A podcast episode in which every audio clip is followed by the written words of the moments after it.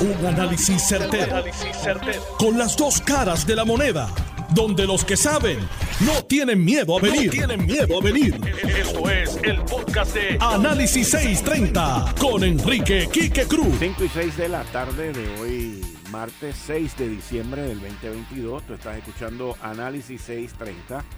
Yo soy Enrique Quique Cruz y estoy aquí de lunes a viernes de 5 a 7 en línea telefónica tengo al infectólogo, el doctor Javier Morales. Buenas tardes, doctor. Muchas gracias. Bienvenido aquí a Análisis 630. Gracias, buenas tardes. Saludos a todos. Doctor, eh, muchas gracias. Hace tiempo que no platicábamos. Esto estaba como que sumergido en un letargo, yo lo llamaría. Y de momento, pues hemos visto un resurgir de varias eh, eh, varias enfermedades, no solamente lo, de, lo del COVID, pero también están las vías respiratorias y hay un temor también de lo que llaman una triple pandemia. Eh, ¿Dónde estamos nosotros aquí en Puerto Rico? Porque no estamos aislados del mundo. Bueno, en Puerto Rico todo esto ha, subido. Si tú miras a ver, eh, a finales del mes de octubre, la tasa, por ejemplo, de COVID estaba en 13%, ya va en 23%. Eh, las hospitalizaciones han subido de 140, 143 a 220 y algo, creo que es la, el, número, o 240. Eh, la mortalidad ha subido y entonces añádele a todo eso, hablando de COVID nada más para después añadir con las demás infecciones este, respiratorias, añádele que el FDA en noviembre 30 dijo que el Vectolovimax, que era nuestra arma fuerte para tratar el COVID que se daba eh, intravenoso, que era una un medicamento maravilloso, pues en Estados Unidos dejó de ser efectivo y el FDA le quitó, eh, lo sacó básicamente del mercado, aunque en Puerto Rico todavía se, seguía siendo efectivo. Así que lo que nos espera en una en un COVID que ha ido en alza como meteórica, y lo habíamos hablado aquí que hace unos meses atrás. Este pues ahora la única arma que nos queda son los medicamentos orales, que no todo el mundo los puede tomar por diferentes interacciones con medicamentos. Y lo único que nos queda aquí que es la vacunación. La gente, hay que, yo entiendo que hay que hacer una campaña. Digo, los pacientes que han fallecido, déjame decirte algo, todos son gente mayor y pacientes no vacunados. Y hay que aclararle a la, a la población lo que es una persona vacunada. La gente todavía tiene conceptos de los refuerzos y refuerzos y refuerzos. No, olvídense del refuerzo. Es una vacuna para efectos prácticos, prácticos nueva. Es una vacuna que va específicamente contra la cepa que está corriendo, que es la Omicron. No es una vacuna que era general como se hacía antes. Esta vacuna vino diseñada para la cepa Omicron. O sea que es una vacuna nueva, una vacuna distinta. No es otro booster más, no es otro refuerzo más. Entonces, cuando tú analizas todo, y que lo único que nos queda para tratar de bregar esto que nos espera en Navidades, es que la gente, la gente salga a vacunarse lo más rápido posible. De lo contrario, vamos a tener, eh, estamos en rojo. Si seguimos subiendo en COVID, no hay duda que no le va a quedar más remedio que al doctor Carlos Mellado que imponer medidas eh, sanitarias mucho más este, estrictas como el uso de mascarillas mandatorias. Si no se vacuna la gente, eso es lo que nos espera en las Navidades. Entonces, súmale que tenemos otro brote gigantesco de influenza como no se había visto en muchos años. Entonces, el paciente de COVID puede tener influenza a la vez porque se contagia de la misma forma. Tú estás en una actividad, este tiene influenza, este tiene COVID y te pegarán otro. Y entonces con una persona mayor tú coges COVID y coges influenza, pues entonces tienes un problema mayor porque ese paciente tiene más riesgo que una persona mayor de fallecer o meterse en problemas o caer en un respirador. Súmale el tercer strike, que es el llamado de virus eh, sincitial respiratorio, el cual no tiene tratamiento y no tiene vacuna. Y hay una vacuna que empezamos a probar en Puerto Rico esta semana, que es una vacuna experimental. Pero vacuna que tú puedes ir, ponerme una vacuna contra el virus sincitial respiratorio, no existe. Pero Fíjate tú que COVID tiene una vacuna, tiene unos tratamientos que son orales que pueden ser efectivos, influenza tiene una vacuna y encima de eso tiene pues Tamiflu que lo puedes usar si te da, pero va a ser mucho más efectivo este medicamento Tamiflu si tú estás vacunado. Así que no nos queda más remedio, que y hacer lo que debimos haber hecho hace tiempo, es vacunarse. Y una campaña que sea efectiva para explicar, explicar que esto no es un refuerzo común y corriente como los cuatro que te pusiste y me puse cinco. digo, cinco no cuatro más esta bivalente. La vacuna bivalente es una vacuna distinta en el sentido que fue diseñada básicamente pensando en la cepa que está corriendo ahora. Así que lo que teníamos eh, en diciembre, enero del año pasado, que eran anticuerpos monoclonales, ya no los tenemos. O sea que tenemos que jugar, como dicen, al pelo. Sin esa, esa bendición que teníamos de los monoclonales, ya no los tenemos. Y ese es el cuadro que tenemos y si, la, si no salimos a vacunar para influenza eh, y COVID, pues sencillamente nos espera una Navidad que posiblemente la tengamos que pasar con mascarilla. Doctor, eh, no es que sea una fuente seria y eficaz, pero sin embargo es un área donde la gente pues busca información y, y se entretiene. Y en los últimos meses yo he visto mucha gente publicando información que personas por debajo de los 50 años que se han vacunado están teniendo problemas cardíacos y se han muerto. ¿Qué de cierto es eso? Usted que es infectólogo y tiene todos los estudios y todos los conocimientos. En personas jóvenes de 30 años hay un riesgo mayor que una persona de 60 de tener lo que se llama una miocarditis. Es uno en cientos de miles este, de probabilidades, pero eso de que se mueren, no, eso no es cierto. Este, la mayoría de estos pacientes recobran sin tratamiento alguno, solamente bajo observación. Pero esa gente que está en esa edad son la gente que más se expone, pues son la gente que están en fiesta más que una persona de 70 años y le llevan el COVID a la persona de 70 años, que es la que probablemente fallezca. O sea que no es una cuestión de solamente vacunar a la gente vulnerable, sino que la, la vacunar a la gente que le lleva el virus a la gente vulnerable. el Internet está lleno, lleno, lleno de, no de información, no, este, eh, tienen, está lleno de datos, datos y datos. Pero esos datos no es, no es sabiduría, esos datos eh, no es, hay que analizar las cosas. Por ejemplo, cada vez que a mí me traen un, un tema en específico, yo digo, tráeme, tráeme alguna prueba de algún estudio que tú me puedas probar eso es así y no, es solamente internet, internet, internet, fulano, fulano, doctor fulano tal con 60 títulos, dijo esto y enséñame el estudio, enséñame cómo ellos pudieron probar esto y no, esa información no existe. Yo entiendo eh, que, que, el, la, la, la promoción de vacunación debe estar respaldada de información científica que el pueblo la pueda entender, entender. O sea, no tenemos que ponernos a hablar de mitocondria y fórmulas matemáticas y químicas. Es dos más dos son cuatro. O sea, eh, y yo creo que la gente, hay gente más ávida de vacunarse, sencillamente hay gente que no sabía que la bivalente existía, no saben qué es la bivalente. Ahora, sin, embargo, el número de personas eh, vacunándose activamente, moviéndose para vacunarse, ha disminuido bastante, ¿correcto? Ha disminuido en comparación, digo, esos datos los tiene el Departamento de Salud, ha disminuido en comparación, en comparación a hace cuatro meses atrás pero ahora que se está dando a conocer que ya los monoclonales no van a estar, que esto está subiendo, que van a tener que poner restricciones si la gente no se vacuna, entiendo que la cantidad de gente vacunándose en las últimas semanas ha aumentado. Ok. No hay más nada aquí que no le busquemos vuelta. No hay que buscarle vuelta, es la vacuna del Omicron, punto y se acabó se acabó, no tenemos nada, no tenemos ningún medicamento más allá de Paxlovid, Molnupiravir, que son los que están en el mercado, Remdesivir, que es intravenoso, la mayoría de las veces se da en el hospital. El Remdesivir, el problema que tenemos, a diferencia del monoclonal, que el gobierno federal proveyó el monoclonal por años, gratuitamente a los pacientes, y se le ponía gratuitamente, no se le cobraba nada, porque el gobierno federal lo, lo, lo, lo proveía pero el Remdesivir está aprobado para el uso comercial, por lo tanto, tú tienes que ir al plan médico, al, eh, a una farmacia especializada para que te lo suplan para ponérselo al paciente. ¿Y qué pasa? Ese, ese medicamento es efectivo si tú lo das en los primeros tres días. En lo que te corrigen la receta médica que le falta una coma, un punto, una fecha, qué sé yo, pasaron los tres días y ya el medicamento no es efectivo. O sea que, y un medicamento que creo que cuesta dos mil y pico de dólares la infusión. O sea que estamos contra la pared y entonces tenemos un arma ahí gratuita que está a la, al alcance de la mano, es la vacuna.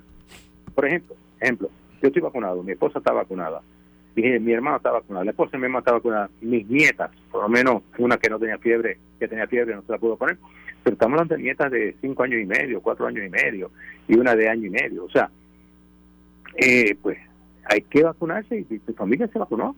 Punto.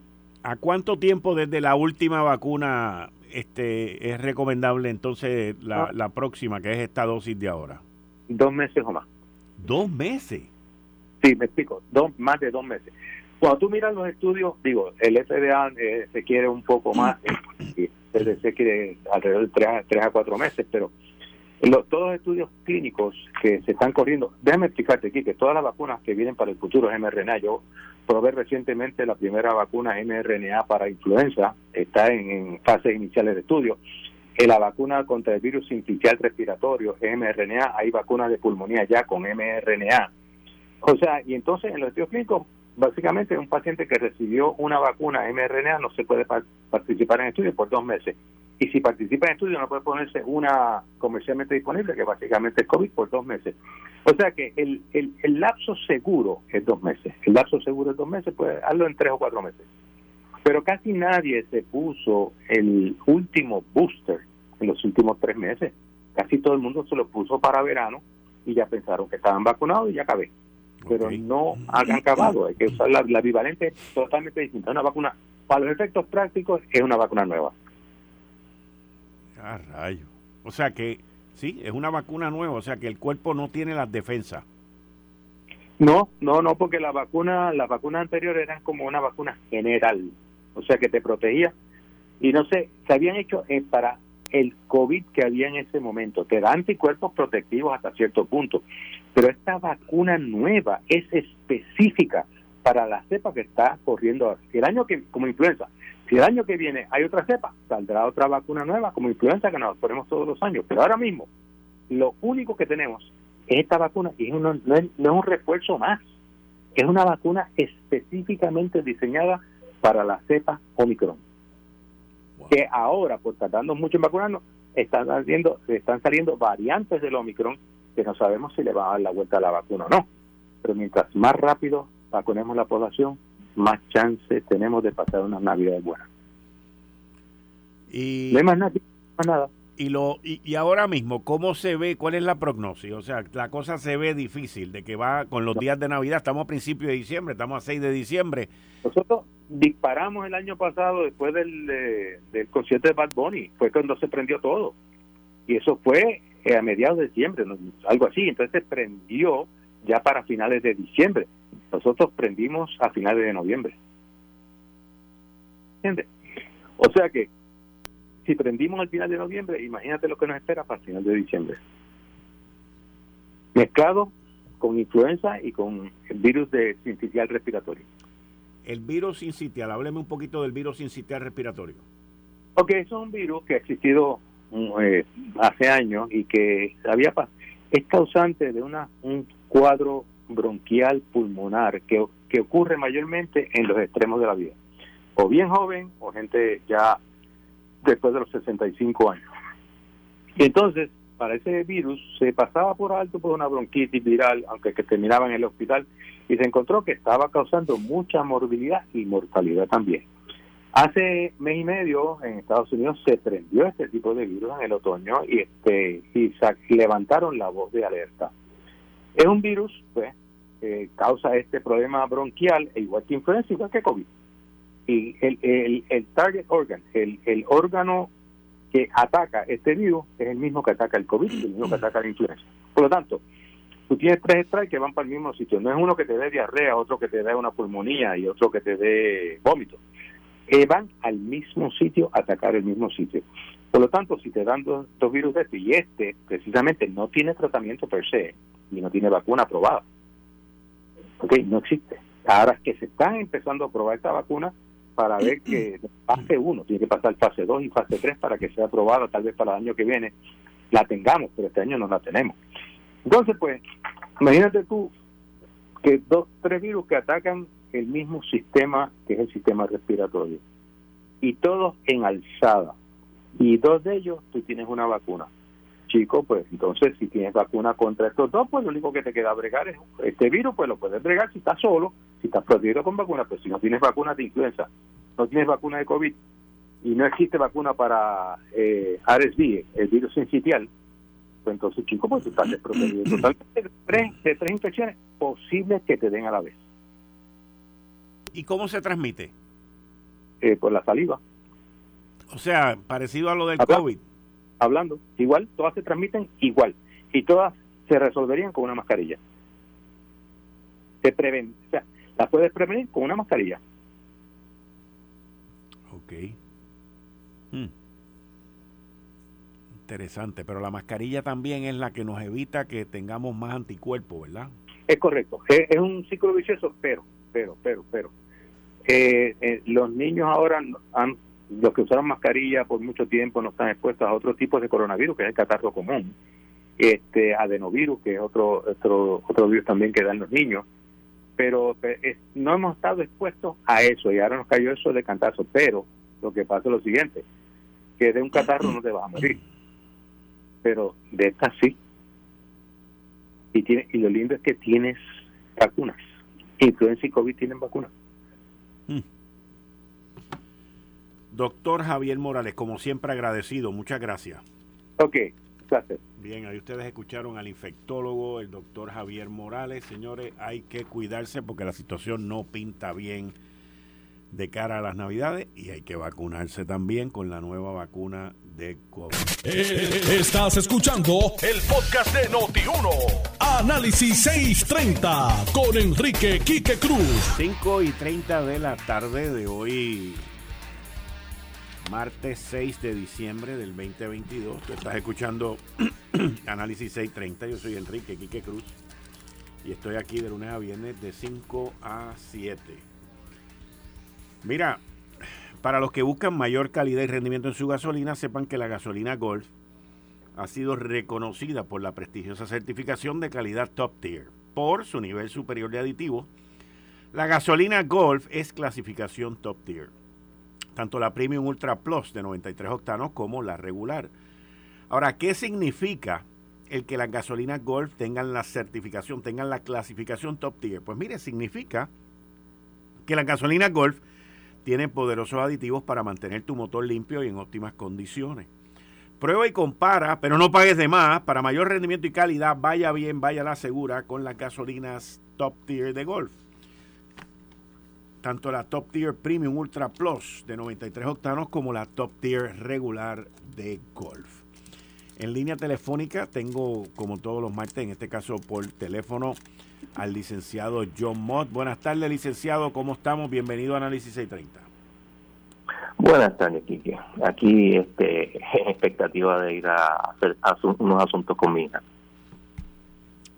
Bueno, ¿qué ha ocurrido con la deuda, el plan de ajuste de la Autoridad de Energía Eléctrica?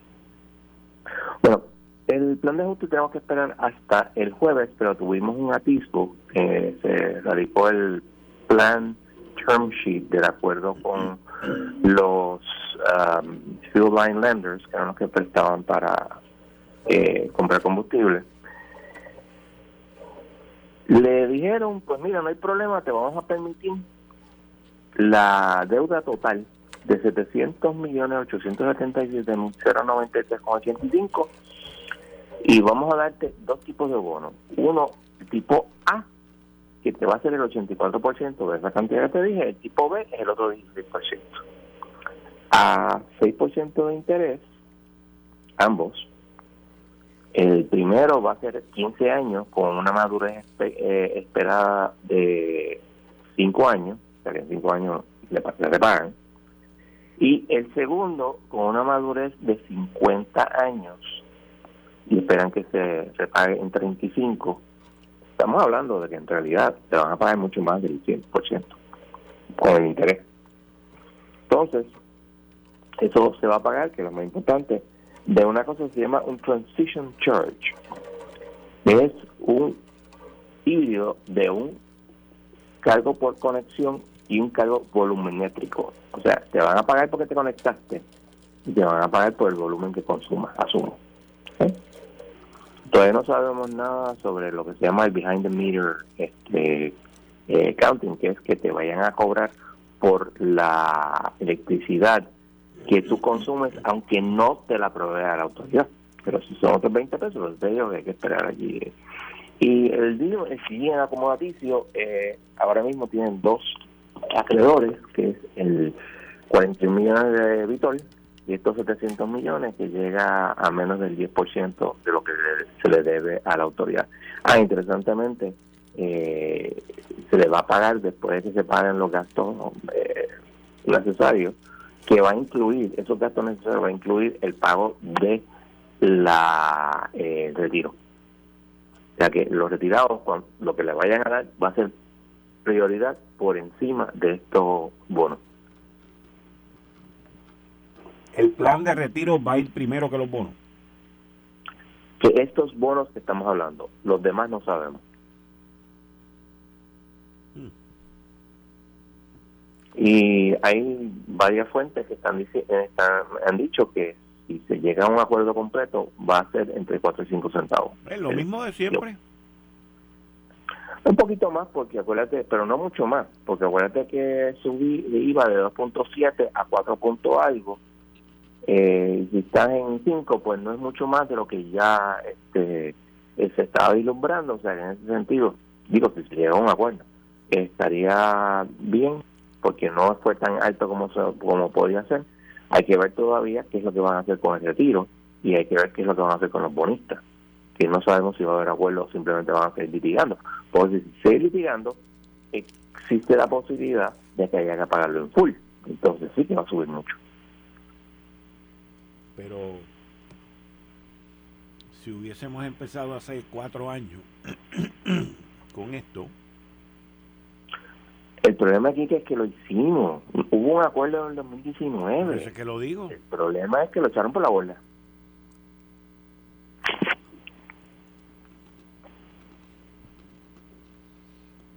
Ese es el problema. Sí, y, y si todo sale bien, está chévere, pero si todo sale mal, ya tú sabes lo que va a pasar. Está fuerte. lo digo.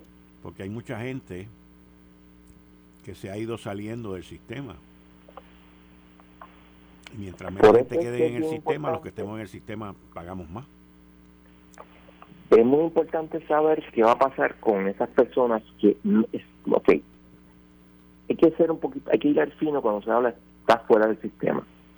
Los únicos que están fuera del sistema es los que producen su propia electricidad, no se la venden a la autoridad y no están conectados al sistema de autoridad, que creo que es el mínimo del mínimo del mínimo. Si tú estás conectado a la autoridad, es probable que te pongan un cargo por estar conectado a la autoridad. Uno, le vendes a la autoridad por la, por la electricidad que genera. Y dos, cuando no, tengas suficiente electricidad, y eso puede pasar, pues entonces te conectas al, al grid y pagas algo. O sea, en ese sentido no sabemos lo que va a pasar. En el viejo RSA se iba a ver, iba a haber un cargo.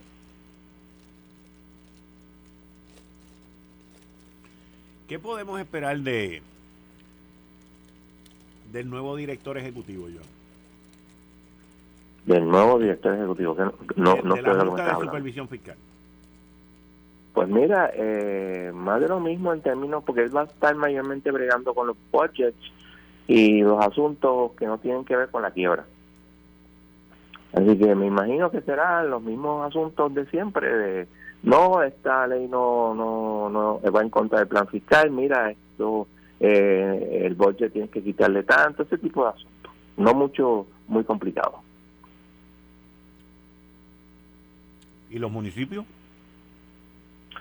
Los municipios, eh, la Junta los está obligando, estoy seguro que van a tener que hacerlo. Lo que pasa es que son tan tercos los, los alcaldes que no lo quieren hacer, a consolidar funciones. Dice, vamos a decir de 10 en 10, mira, vamos a consolidar tales y tales y tales y tales funciones, y a eso haga un ahorro en las arcas y entonces no tengan que estar gastando tanto dinero.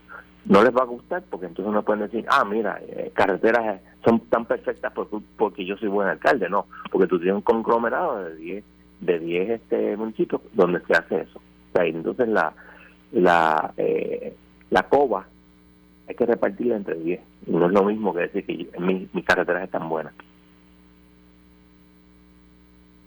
Ahora, aquí hay unas áreas que han sido las más resistentes. Y la última termina siendo los municipios. La penúltima es Autoridad de Energía Eléctrica.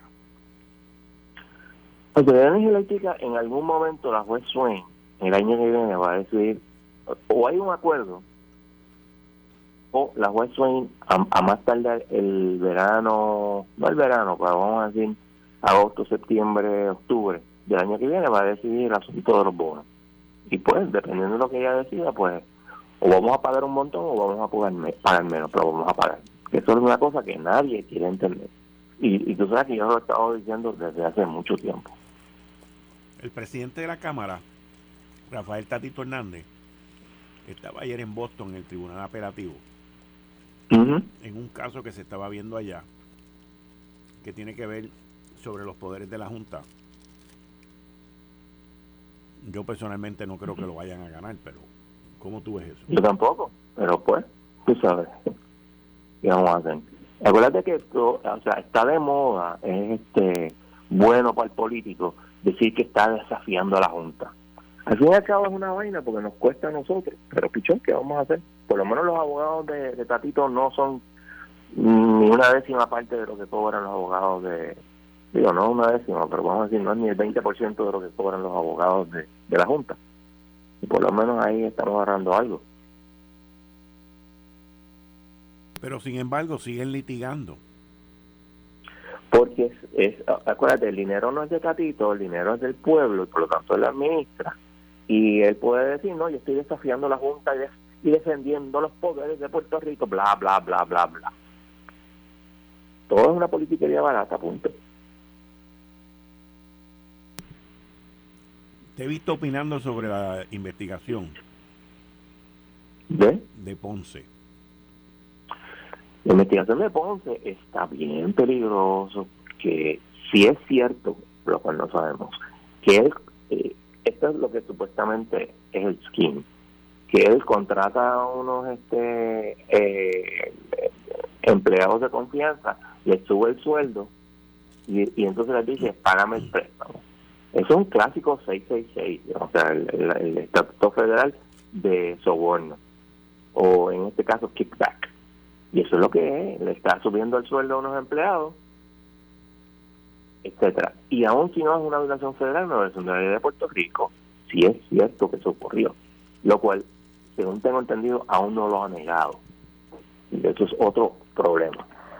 Y me parece que, pues, este, es muy triste que una persona está empezando en su en su cuadrenio está haciendo estas cosas. En su carrera política. sí sí. Hay pero aproximadamente dos empleados siete todavía están en el municipio. Se rumora que hay unos que le han dado inmunidad. Sí yo haría lo mismo muy natural.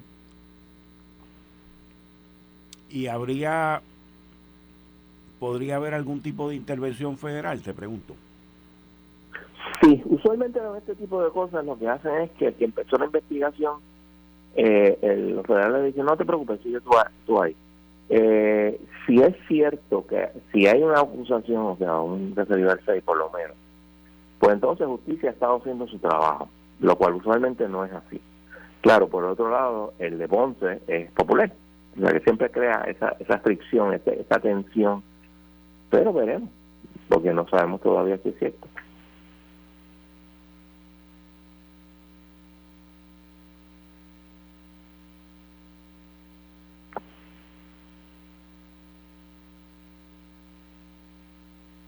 Hello.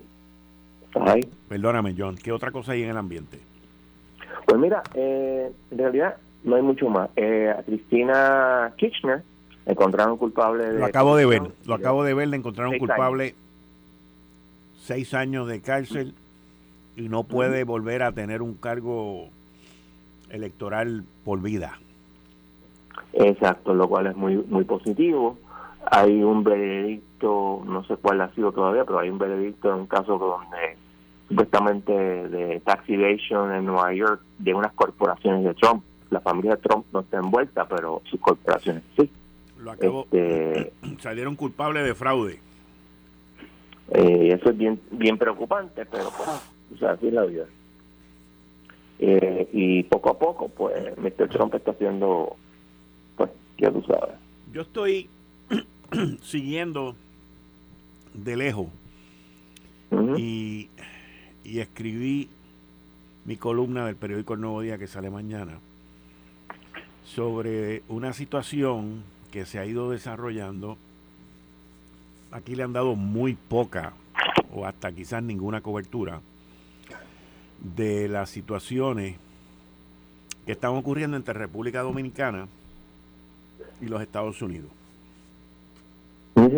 Sí, ha habido poca, este, par de personas que están envueltas en la cuestión de turismo y María Elvira Salazar, que tú que ahora es este Congresswoman de Florida, lo ha estado mencionando.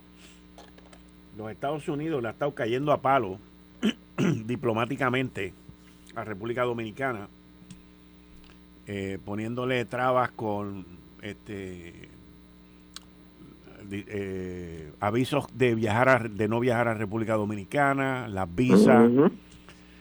En adición a eso, eh, le pusieron un embargo a la azúcar que se produce en República Dominicana. Una exportación bien importante para ellos. Muy importante. Eh, ellos producen el 60% del azúcar que se consume en los Estados Unidos bajo la marca Domino. Eh, y todo esto, yo me pregunto, ¿por qué los Estados Unidos, a un, aliado, a una, a una ente importante, a un, a un país que tiene cientos de miles de ciudadanos americanos que son dominicanos viviendo allí. Inclusive hay, hay un congresista de origen dominicano. Entonces, haciéndole malabares y de cuadritos a la República Dominicana, cuando eh, le está dando todo a, a, los chavistas en Venezuela. Y a Cuba. Y a Cuba. Entonces uno se pregunta, ¿cuál es la estrategia de esta gente? Es bien sencillo, Biden es un imbécil. Eh, el Partido Demócrata está dominado por la izquierda, extrema izquierda demócrata, eso es uno. Dos, y hay que ser justos también, eh, en República Dominicana ha habido muchos reportes de esclavitud de personas de origen haitiano en República Dominicana. Y eso hay que manejarlo también. Pero hay maneras y maneras de hacerlo la forma así tan pública y burda no es la mejor manera. Yo, yo te digo que a mí no, no, me, no me hace sentido. A mí tampoco, pero pues, ¿qué tú puedes esperar de un mono? Bueno, o como dicen, que tú puedes esperar, que tú puedes esperar de un burro, un beso o una pata. Pues. O sea, lo único que yo creo que Biden lo ha hecho bien es en la cuestión de Ucrania y China. Aparte de eso, todo lo ha hecho mal.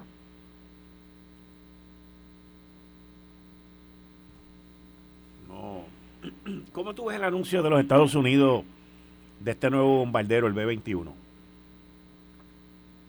Vamos a ver si funciona. Pero todo esto tiene que ver con una sola cosa. South China South China Sea. Asume por un momento. Y Taiwán. Que tú vas, que eh, vienen los, chinos y deciden invadir Taiwán y los Estados Unidos tienen un bombardero que no puede detectar la milicia china. Que eso sería una ventaja enorme y un deterrent enorme. Y funciona. Bueno, la primera orden es de 20. Vamos a ver con 20 que tú tengas en, en, vamos a decir, en, en Japón, o 15, estás más que bien. y, que te tengo que dejar porque tengo que hacer mi gestión con mi hija. Adelante, te lo agradezco mucho. Muchas gracias. Ahí ustedes escucharon al licenciado John Mott, que está conmigo todos los martes aquí en Análisis 630. Continuando con los temas, hay, hay un hay un tema que lo separé, que lo quiero discutir con ustedes.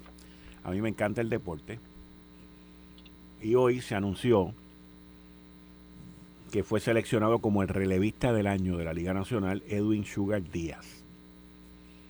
Este es el relevista de los Mets de Nueva York que acaba de firmar un contrato a cinco años de 102 millones de dólares y que tuvo el año pasado una temporada espectacular. Así que tenemos un puertorriqueño en la ciudad de Nueva York elevando el nivel de competencia y haciéndonos orgullosos. Muchas felicidades a Edwin Sugar Díaz, a su familia, a su papá, a todos los que están involucrados en, en, esa gran carrera. Y esperemos que el año que viene pues tenga un año mejor, porque las expectativas después de firmar un contrato como ese pues son bien altas. Hoy, en una noticia que yo entiendo que es muy importante para lo que tiene que ver con ley y orden, el alcalde de San Juan,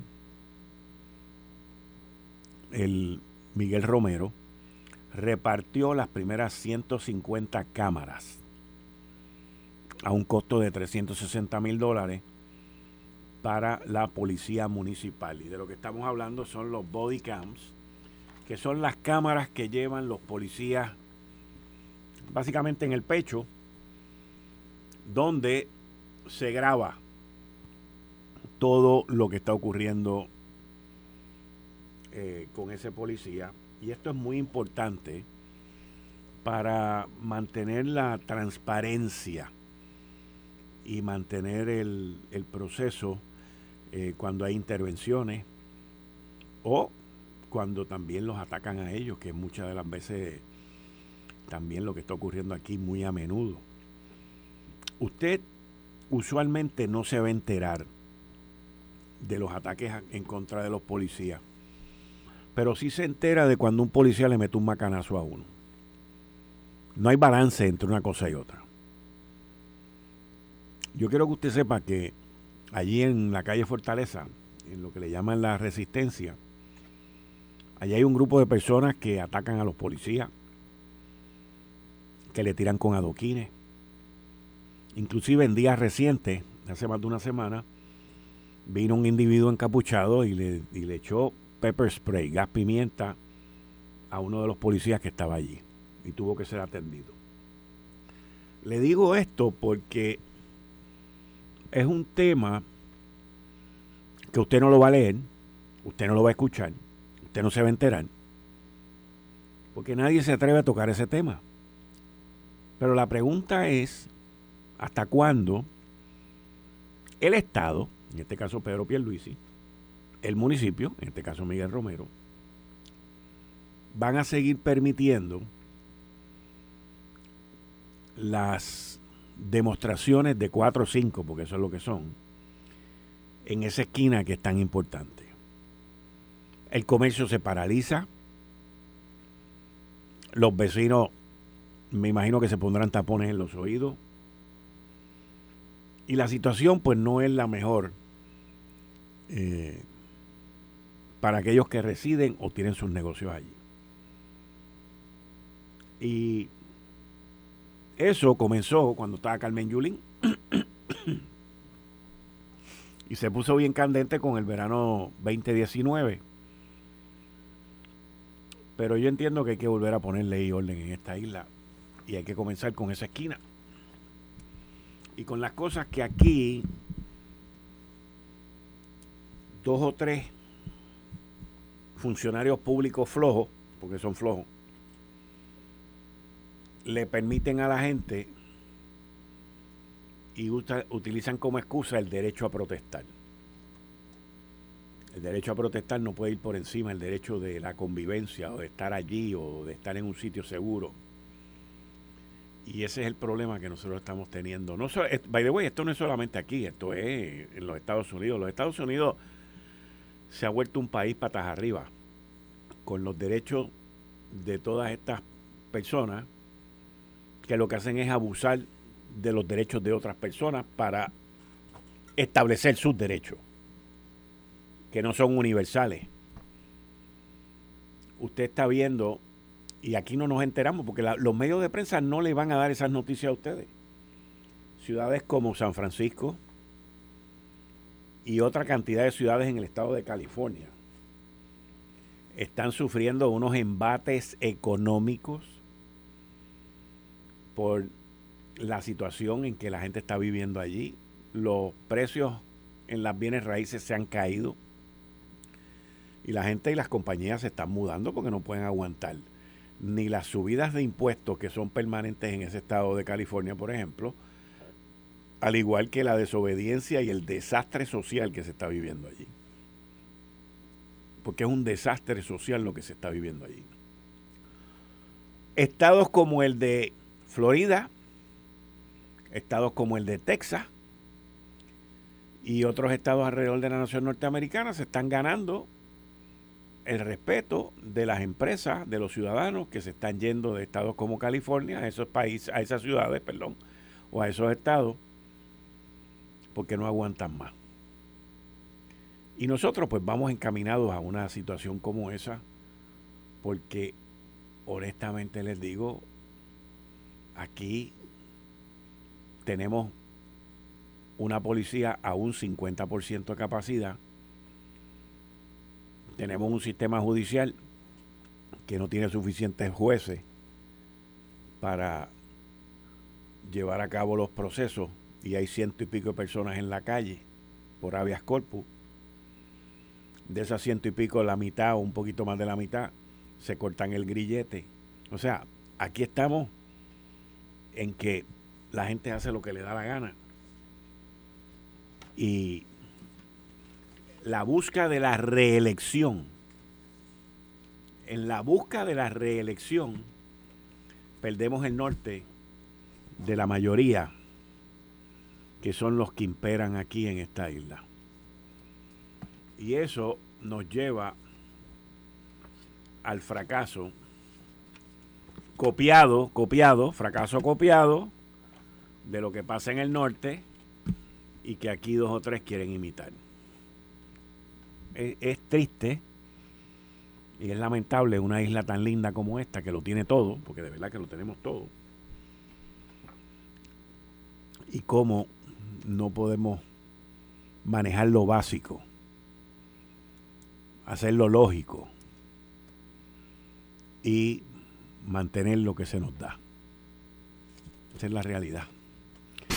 Esto fue el, podcast de Notiuno. Análisis 630 con Enrique Quique Cruz. Dale play a tu podcast favorito a través de Apple Podcasts, Spotify, Google Podcasts, Stitcher y notiuno.com.